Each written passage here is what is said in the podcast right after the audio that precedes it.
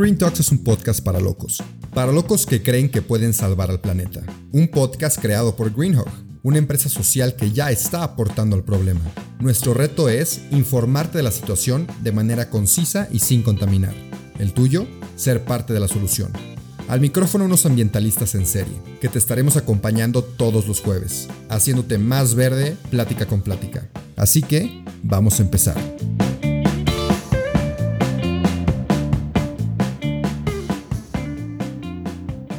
Bienvenidos al cuarto episodio del podcast de Green Talks. Hoy tengo la fortuna de estar con Marianela Villasuso, que es consultora en medio ambiente y desarrollo. El día de hoy nos va a platicar de un tema que no he tenido la fortuna de escuchar porque quiero ser el primero en escucharlo como ustedes y aquí resolveremos dudas junto con ella. Entonces, sin más preámbulo, Marianela, por favor, dinos un poquito quién eres, qué haces, a qué te dedicas y platícanos del tema que nos tienes preparado el día de hoy. Bueno, pues primero, muchas gracias por invitarme. Estoy súper contenta de estar aquí en este episodio de Green Talks. La verdad es que es mi primer podcast, entonces estoy emocionada, sobre todo de poder compartirles ahora en una plataforma diferente, pues mi día a día, lo que me apasiona y algunas datos importantes que creo que tenemos que tomar en cuenta ante esta crisis ambiental que nos afecta a todos, a todas, y no solo a los humanos, sino a todos los que vivimos en esta tierra. Y pues muy contenta eh, de lo que les quiero platicar hoy es eh, del cambio climático. Seguro muchos van a decir, otra vez de cambio climático, todo el mundo habla de cambio climático, pero creo que es una perspectiva y una visión muy diferente. Lo, lo voy a tratar de abordar desde desde otro lugar y desde, pues sí, una visión que creo que nos va a hacer abrir los ojos hacia justamente este hartazgo de que nos estén hablando de algo que parece que nos afecta muchísimo en los números que nos dicen o en lo que sale en la tele o en lo que vemos en las noticias, pero pensamos que en nuestra vida diaria pues no hay tanta repercusión cuando la realidad es que sí. Perfecto, Marianela. Muchas gracias. ¿Y con qué vamos a empezar? Porque es un tema muy, muy amplio. Sí, claro, cuando hablas de cambio climático puedes hablar, literal podríamos estar aquí sentados eh, 12 horas y no acabaríamos de hablar de cambio climático, pero creo que me, eh, bueno, me gustaría tocar puntos muy específicos y quisiera empezar precisamente con esto que te decía, de que en todos lados nos dicen que el cambio climático es como la peor amenaza de nuestros tiempos, ¿no? Y entonces vemos las fotos de los osos polares muriéndose hambre, de los glaciares derretidos, de las sequías, eh, de, los desiertos, de los desastres naturales que acaban con islas enteras o con ciudades enteras, ¿no? Y, y, y, entonces te pones a pensar, yo me ponía a pensar muchísimo, decía, bueno, la gente si, si está viendo esto, ¿por qué no cree en el cambio climático como una realidad o una urgencia, no? Y entonces, pues, reflexionando, me encontraba con que, uno, es tanto ya el bombardeo de información de tantas fuentes, de redes sociales, de las noticias, de activistas, de fotos, de todos lados, que te llegas como a desensibilizar acerca del tema, ¿no? Entonces dices, bueno, ya a ver, si los osos polares se iban a extinguir hace cinco años y no se, han, no se han extinguido, pues yo creo que ya nos extinguieron. O si me decían que nos íbamos a quedar sin agua hace de 10 años y todavía nos acabamos el agua, pues yo creo que no lo la vamos a acabar, ¿no? Entonces ya llega un punto en que como que dices, pues la neta no creo que esto vaya a pasar de porque me lo están diciendo todo el día y yo no, no, no veo que me esté afectando directamente. Esa es una, ¿no? Y la otra es una ignorancia, pero una ignorancia no en el sentido en el que no sepas que el cambio climático existe, porque todo el mundo lo sabe, sino una ignorancia de su verdadera trascendencia y sus verdaderas repercusiones. Y yo creo que ese es el punto más fino de la apatía hacia el cambio climático. O sea, todo el mundo sabe que existe, pero no sabe el trasfondo tan importante que tiene en el día, a día de cualquier ser humano, de cualquier país, de cualquier estrato social, de cualquier condición, porque luego también pensamos que solamente afecta a, a, ciertos sectores o, o, a los que están en las islas o a los que están en los polos, ¿no? Y la verdad es que no. La verdad es que todos los que estamos habitando este planeta eh, nos estamos viendo afectados. Y entonces, ya con esto que te platico, me gustaría tocar tres o cuatro puntitos como muy específicos de ejemplos de cómo el cambio climático afecta nuestra vida diaria y nuestra calidad de vida, ¿no? Ok, adelante, cuéntame los cuatro puntos. Bueno, el primero, y es un ejemplo muy, pues muy sencillo de entender, es el aumento no en la cantidad de desastres naturales, sino en la intensidad que tienen.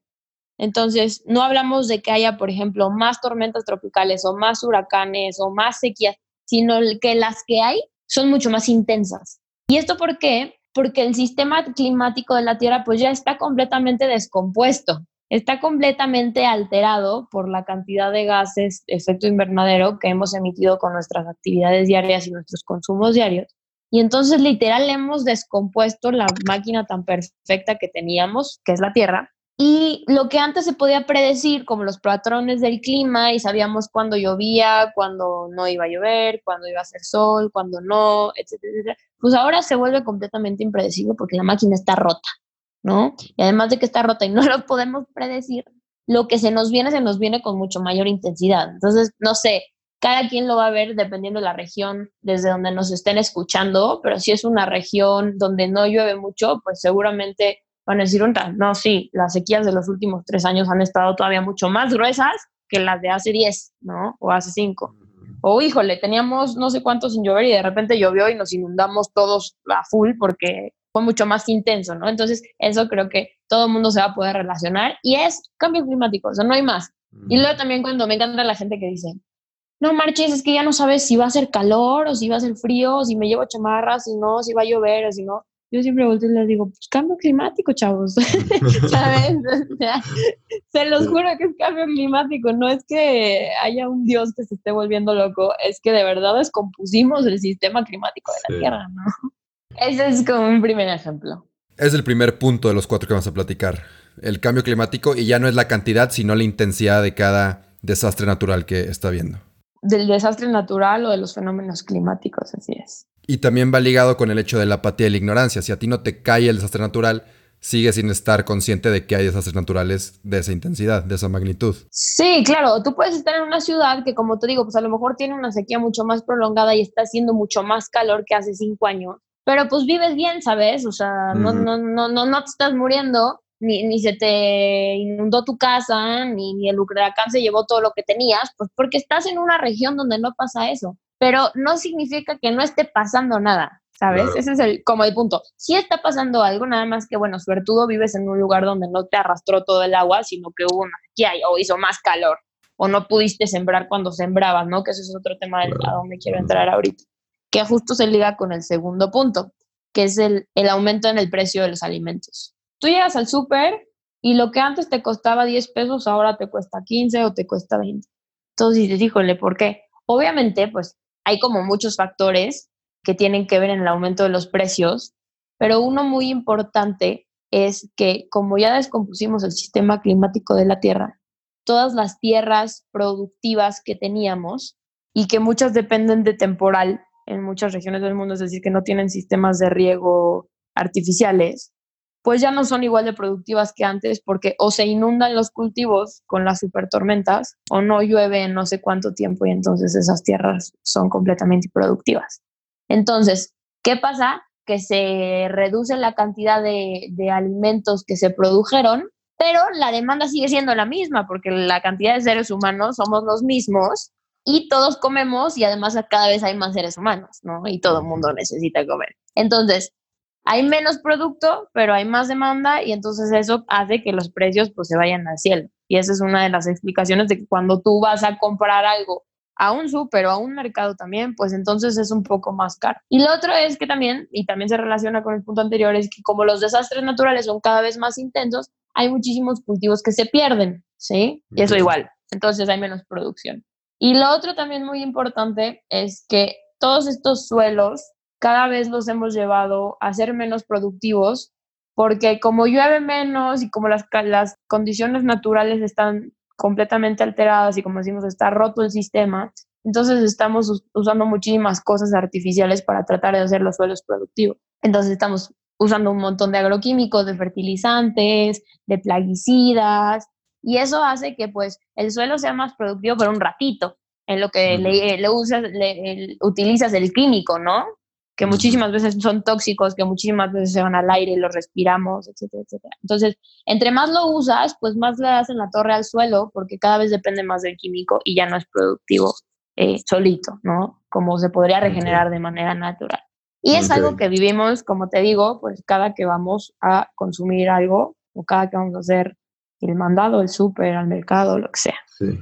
Y sobre todo con lo orgánico. ¿Lo orgánico tiene algo que ver con todo esto? ¿Que sea más caro los alimentos orgánicos o no? El orgánico tiene que ver justo con que como no puedes utilizar estos productos eh, artificiales, todos estos agroquímicos, el orgánico significa que no hay nada de químico en su producción, nada, nada, nada. Entonces, como no lo puedes usar, es mucho más caro producir, no sé, por ejemplo, leche orgánica de una vaca, pues porque el pasto que se comió la vaca tuviste que esperarte mucho más a que, a crecieran, no le pudiste dar nada a la vaca para que produjera más leche y te sujetaste a condiciones naturales que sí deberían de ser, pero ante la alta demanda de alimentos de la población, entonces hemos recurrido a todas estas prácticas artificiales químicas dañinas cancerígenas, tóxicas. Sí, sí, sí, todo lo malo. Quiero preguntar muchas soluciones, pero me voy a esperar a que me digas tus siguientes puntos, entonces creo que continuamos con el tercer punto.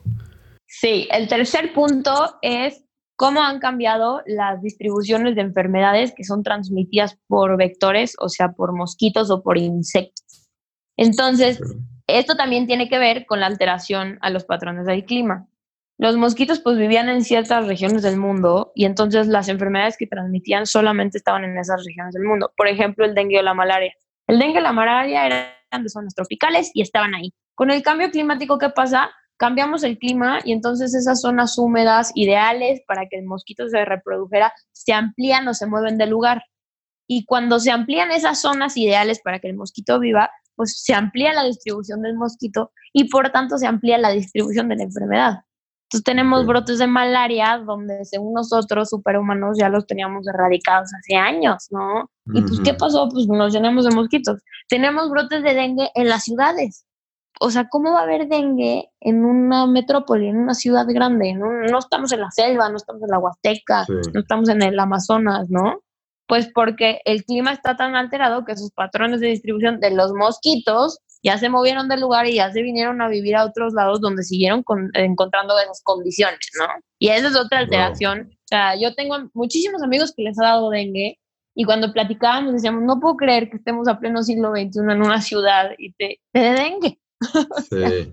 No, y que somos los culpables, no tenían ni la menor idea que era por el cambio climático y era por los humanos, tanto que nos quejamos de los mosquitos. Claro, claro, justamente es esta clase eh, de puntos es lo, como que los que quiero que más se les queden con este podcast. El decir, ah, no marches, no sabía que era nuestra culpa esto que tanto nos quejamos de que no está pasando, ¿no? No sabía que por eso los aguacates están tan caros, ¿sabes? o no sabía que por eso lleva, por eso hace este calorón, este, no se quita, ¿no? Ajá, y luego frío en la noche. No, no, no. Qué interesante, qué interesante. Oye, entonces pasamos al cuarto punto. Y el cuarto punto, que esto es un poco un tema más social, que también no tenemos idea que se debe al cambio climático. ¿No te acuerdas tú, hace ya un tiempito, de la, de la caravana migrante de Sudamérica que iba a cruzar México, pero que fue una notición porque era una cantidad impresionante de personas? Entonces, la caravana migrante, pues todo el mundo obviamente decía, eh, bueno, pues migran porque no tienen oportunidades, porque no tienen trabajo, eh, que no tienen dinero y quieren irse a Estados Unidos a trabajar y bla, bla, bla. Y salieron unos reportajes de The Guardian y de muchos diarios internacionales eh, en los que el título, así el título literal era La verdadera causa de la caravana migrante. Cuando me puse a leerlos, vi tanta información de primera mano de los sudamericanos que decían, a ver, nosotros nos tuvimos que mover de nuestra casa porque somos una unas personas que dependemos de la agricultura, no nada más como fuente de ingresos, sino para vivir, para subsistir, ¿no? Comemos de lo que, de lo que sembramos. Y pues llevamos más de tres años sin poder sembrar y cosechar absolutamente nada porque no llueve. Y no llueve en estas tierras y entonces el suelo es completamente improductivo y entonces pues llevamos tres años con hambre y entonces nos tenemos que mover. La gente como súper quejándose de por qué se vienen unos, ya sabes, por qué se vienen a México, qué hacen aquí, qué bla, bla, bla, y que trabajen en su país y que no sé qué. Tú ponte a pensar lo, que tuvo que pasar toda esa, esa, cantidad de personas, que eran muchísimas, durante tantos años, para, para, tener que desplazarse debido a una causa fuera de su control. Porque además hablamos de que el cambio climático es, es algo tan difícil de erradicar porque las emisiones de China afectan a los sudamericanos y a sus tierras. Y las emisiones en México afectan a los asiáticos y a sus campos de arroz. ¿no? Entonces, ¿cómo controlas? Sea, que, que, una acción de otro país no esté repercutiendo en otro no se puede. O sea, es tan global nuestro sistema y estamos ya tan conectados, y lo hemos visto con el coronavirus, que todo lo que hace repercute en todo el mundo. Y eso es como también algo de, de las últimas reflexiones que me gustaría tratar contigo, ¿no? Como para ir cerrando estos puntos, todo lo que hacemos pues tiene una, una, repercusión sobre el sistema y el sistema somos todos. Entonces no puedes entrar en ese egoísmo y en esa desconexión que hemos tenido los humanos del mundo natural en los últimos años, por muchas causas, muchísimas ah, importantes como el desarrollo económico, el crecimiento tecnológico que, que tristemente nos han hecho vivir en una burbuja donde pensamos que pues la comida viene de Walmart y el agua sale de la llave por arte de magia cuando no es así. Pero pues esta desconexión no puede llegar al grado en que seas tan apático con, con, todo lo que estamos viviendo el día de hoy, ¿no? Y así como hay cosas que, como dijimos, te afectan en menor manera y pues nada más te da más calor, pero prendes el aire acondicionado de tu casa porque es privilegiado.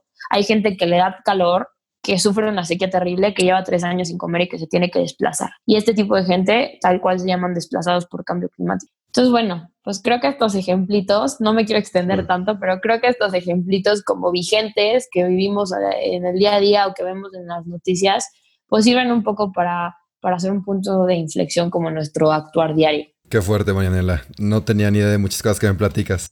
Y bueno, para recapitular, Mariana nos dijo primero de los desastres naturales que no es la cantidad, sino es la magnitud de los desastres naturales que hay hoy en día. En segundo, el precio de los alimentos de tu aguacate está aumentando también por tu culpa. Al igual que los mosquitos tienen mucho que ver con cómo los seres humanos hemos afectado y hemos roto el sistema. Y por último, hablamos mucho de este último tema que también es un tema social y estamos muy desconectados. Entonces, antes de pedirte qué hacer, soluciones, Marianela, porque siempre me gusta quedarme con algo que podamos hacer concreto. Quiero también reconocer que los que están escuchando esto ya están un paso más adelante porque te estás concientizando, te estás informando un poquito del tema y significa que te interesa. Entonces, a esas personas, ¿qué acciones concretas les diría, les dirías que pueden hacer para poder abordar este problema tan gigante que tenemos. Claro, a mí tampoco me gusta nunca quedarme así como en el apocalipsis y ya nos vamos a morir todos. Nada de, de, lo que platico por diferentes espacios. Entonces, pues el número uno, y creo que coincide con algunos episodios anteriores que han tenido con, con Miguel y con Jorge, que los estuve escuchando, eh, el número uno es que si tú ya tienes esta información y estás aquí, entonces ya no te puedes hacer de la vista gorda porque ya eres consciente del problema. Y eso ya genera una responsabilidad mucho mayor que si no lo supieras. Y eso es como el primer paso, ¿no? Bueno, estás aquí, ya lo sabes, ahora tienes que hacer algo al respecto, ¿no? ¿Y qué hacer? Lo primero es eso, que, que entiendas que eres parte de un sistema que por muchos años hemos negado ser parte de él o nos hemos creído superiores cuando la realidad es que somos un todo. Somos un todo integrado con nuestro entorno y lo que tú pisas aquí afuera repercute en todo el mundo. No es como un efecto mariposa, pero repercute en las acciones negativas, pero también las positivas. Y eso es algo que con lo que me quiero quedar hoy, ¿no? Tanto repercute tus emisiones de tu coche de manera negativa en todo el mundo, como también repercute de manera positiva el que uses la bici o el que no uses plásticos o el que no uses el popote en el restaurante o el que lleves tus bolsas o el que uses eh, ropa de segunda mano o hagas trueques o todas estas pequeñas acciones que muchas, muchas veces son descartadas porque dicen, no, bueno, o sea, si tú imagínate en qué va a ayudar que yo camine al Oxxo en vez de irme en coche contra el cambio climático, pues en nada. O sea, como que lo vemos muy macro, ¿sabes? Cuando la realidad es que todas las, las consecuencias positivas que pueden ayudar sí están a un nivel político mayor, un nivel gubernamental, de política pública, de internacional, etcétera. Pero también hay una parte local que es, a mi parecer, una parte súper importante, que sin esta parte local pues no se podría lograr todo demás. Entonces, te tienes que creer la importancia de tus acciones, te tienes que creer la trascendencia de tus acciones y cómo lo haces, bueno, pues siendo consciente que formas parte del sistema, ¿no? Y así como lo malo repercute en todo el mundo, también lo bueno se hace gigante y entre más gente sea consciente una por una, pues entonces el mundo se va a hacer un lugar mucho más consciente. Me encanta, me encantó esa reflexión. O sea, tus acciones repercuten tanto en las malas como en las buenas. Siento que, que se nos olvida o nos excusamos. Muchas gracias Marianela, me encantó esta plática, me siento ya más inteligente en cuanto al cambio climático del medio ambiente, espero que los que escuchan también sientan lo mismo, gracias por compartirnos todo lo que sabes, o bueno, un pedazo de lo mucho que sabes, Y por último, me gustaría que nos compartieras dónde te podemos encontrar en redes sociales para preguntarte, comentarte o hasta quejarnos de alguna cosa que hayas dicho. Entonces, por favor, adelante. Con todo gusto me encuentran como arroba una Marianela en Twitter, en Instagram y en Facebook, así estoy. Y también con toda confianza me pueden, se pueden quejar, me pueden decir que no es cierto, podemos discutir, podemos debatir o podemos compartir mucha más información. Y muchísimas gracias a ustedes, de verdad estoy muy contenta. Espero que cada vez seamos más las personas que formemos parte de estas plataformas y feliz de poder compartir. Eso fue todo por hoy, pero no te apures, estaremos de vuelta el próximo jueves en todas las plataformas. Si te gustó, te informó o te caímos bien, comparte este episodio. El planeta y quien lo escuche te lo van a agradecer. Nos vemos la próxima semana.